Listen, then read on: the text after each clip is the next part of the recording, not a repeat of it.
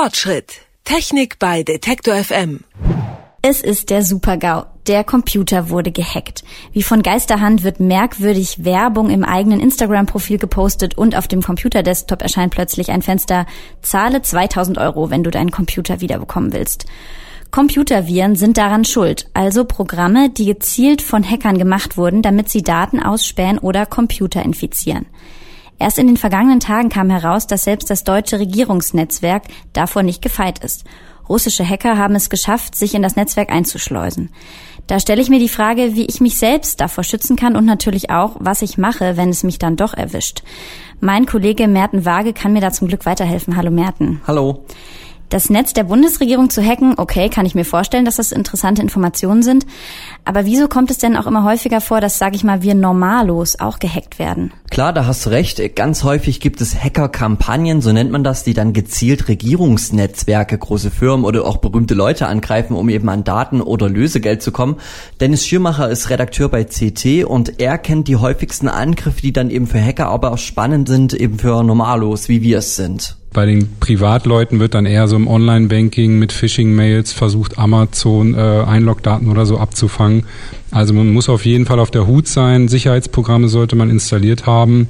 Und was auch ganz wichtig ist, äh, in einer E-Mail zum Beispiel nicht ohne nachzudenken auf einen Link klicken oder einen Dateianhang, ein Word-Dokument oder so öffnen, weil dann kann sich auch ein Schädling einschleichen. So hat nämlich auch der Hackerangriff beim Regierungsnetzwerk funktioniert. Der Patient Null, also der erste, den es betroffen hat, der hatte nichts ahnt eine Mail von seiner Freundin erhalten und da ist jetzt rausgekommen, woher das nämlich kam. Das waren russische Hacker, denn daraufhin wurde ein Computervirus im System implantiert bei ihm, also reingefügt.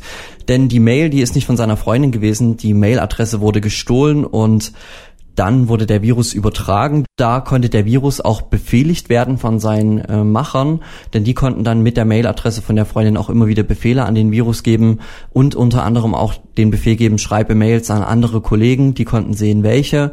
Und er hat das gar nicht gesehen, weil der Virus hat gleichzeitig nämlich auch die Mail wieder gelöscht in binnen von Sekunden. Und so steuert man das Ganze heutzutage. Und Facebook und Instagram, da hast du ja auch schon was dazu gesagt, die werden eben auf ähnliche Weise gehackt. Und wie funktioniert das? Wie kann man diese E-Mails so steuern? Ganz oft wurden die Betroffenen mit einer Privatnachricht kontaktiert, von einem Kollegen, von einem Freund eben bei Facebook. Und das sind meistens dann so Sachen gewesen wie, schau dir mal die süße Katze an und geh mal auf den Link, das ist voll süß, was da kommt. Und dann klickt man auf den Link, weil man sich denkt, ja, das ist Kollege XY, da kann man doch mal schauen. Und dann erscheint so ein kleines Feld. Das ist ganz unauffällig. Das sieht auch seriös aus. Man soll sich nochmal bei Facebook einloggen, weil da was schiefgegangen ist. Und gibt man dann die Daten dort ein, ist es auch schon passiert. Denn das Ganze ist nur der Trick von den Hackern, um die Daten zu speichern. Im nächsten Schritt wird der Link dann unter deinen Freunden wieder verteilt, damit dann neben noch mehr Passwörter und auch E-Mail-Adressen gefischt werden können. So nennt man das Ganze.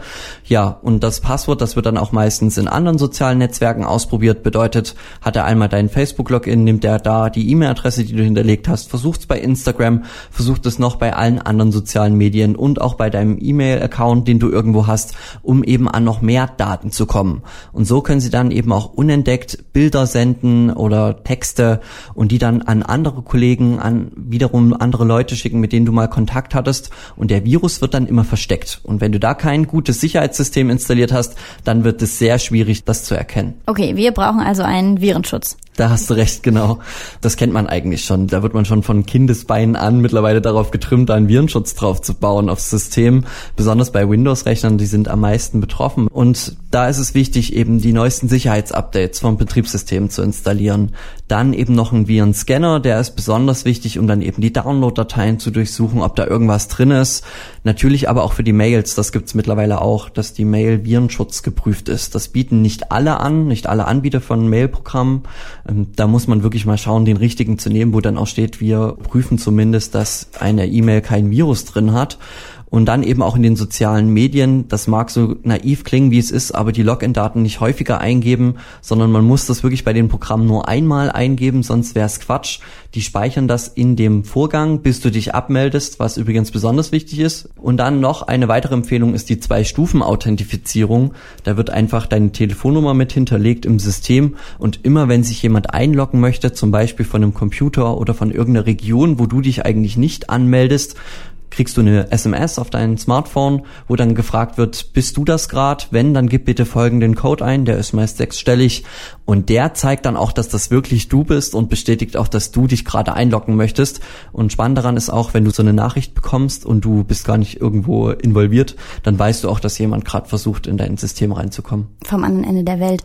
Also ich sollte wirklich meine Nummer angeben, weil ich hatte immer so die, die Intuition, ich will nicht, dass Facebook jetzt auch noch meine Handynummer hat. Das ist an sich richtig, das stimmt, aber mit der Bedrohung, die wirklich tatsächlich immer wieder passiert und immer mehr, weil das leider so ein Schneeballsystem ist. Wenn es einen erwischt und der hat angenommen 100 Freunde, dann sind die 100 Freunde auch betroffen und darunter kannst du sein.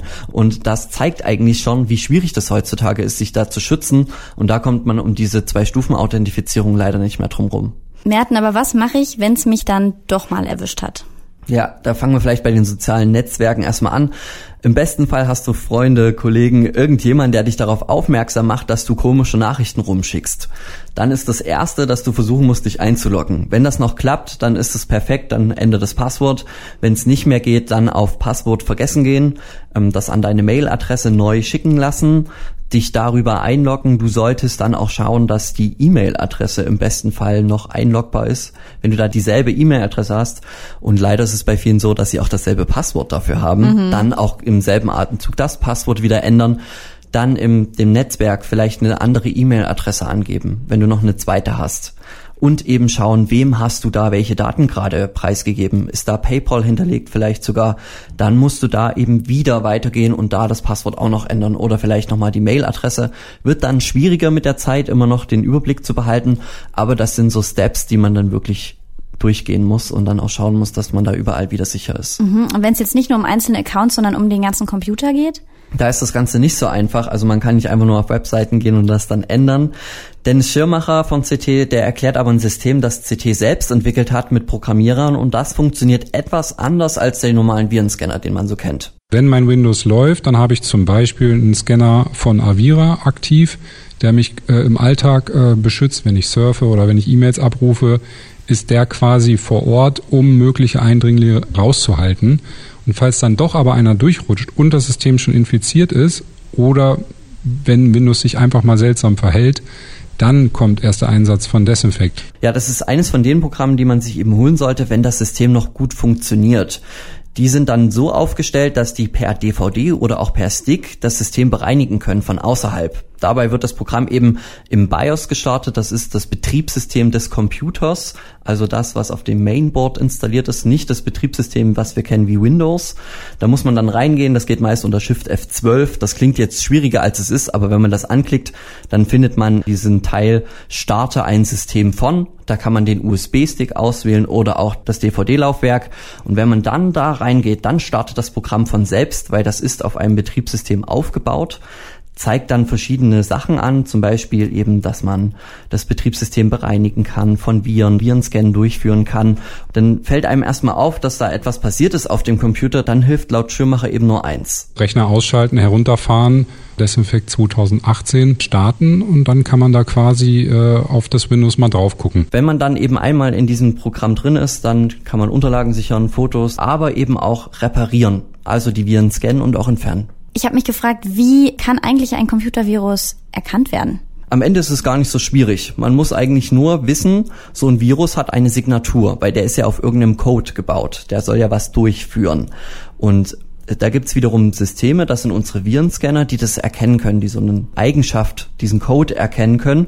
Schirmacher hat mir da auch erklärt, wie das hauseigene Programm von CT zum Beispiel funktioniert und was der Programmierer da eingebaut hat. Und da hat er dann vier Virenscanner implementiert. Also das ist äh, Avira haben wir dabei, ESET, F-Secure und Sophos. Und die kann man auch parallel auf die Jagd schicken. Also das System wird dann quasi von vier Scannern hintereinander durchsucht, so dass im Grunde eigentlich, sage ich mal, kein Schädling durchrutschen sollte. Es kann natürlich sein, wenn jetzt ein Trojaner ganz äh, neu äh, verteilt wurde, dass der noch zu neu ist, dass der quasi noch nicht in der Signaturdatenbank drin ist. Aber mit den vier Scannern kriegt man schon mal einen guten Eindruck, was auf dem Computer überhaupt los ist. Je nachdem, welches System man hat, das ist dann vollkommen egal, welches Virenscan-System man hat. Da muss man dann darauf achten, dass immer die Updates kommen. Im Prinzip ist das nämlich wie so ein Fingerabdruck in einer riesigen Datenbank. Da kommen ja auch immer wieder neue Leute rein in so eine Fingerabdruckdatenbank. Und beim Computerviren ist das genauso. Deren Erkennungsmerkmale sind dann in so riesigen Datenbanken mit Codes hinterlegt und auf diese Datenbank kann man dann zurückgreifen. Je mehr Datenbanken man hat, desto mehr Codes hat man auch, die man abgleichen kann. Und dann erkennt das System ganz einfach, das könnte auf jeden Fall zu 99 Prozent dieser Virus sein. Und der erkennt ihn dann, zeigt dir auf, was das ist. Und dann kannst du das löschen und im Idealfall geht dann dein Computer wieder. Ansonsten kannst du über das System nur deine Daten sichern und alles dann platt machen auf dem Computer und neu draufspielen. Okay, also vielen Dank, Merten. Ich fühle mich jetzt ähm, ganz gut gewappnet, zumindest auf jeden Fall besser informiert zum Thema Viren und die nächste Folge Fortschritt, die kommt nächsten Dienstag. Da geht es dann um Türschlösser, die per Sprachsteuerung oder App geöffnet und geschlossen werden können und vielleicht auch gehackt werden können. Dann kann auch jemand anders deine Tür öffnen. Ähm, also nicht verpassen und einfach den Podcast abonnieren. Das geht auf Apple Podcasts, Spotify und Deezer. Fortschritt. Technik bei Detektor FM.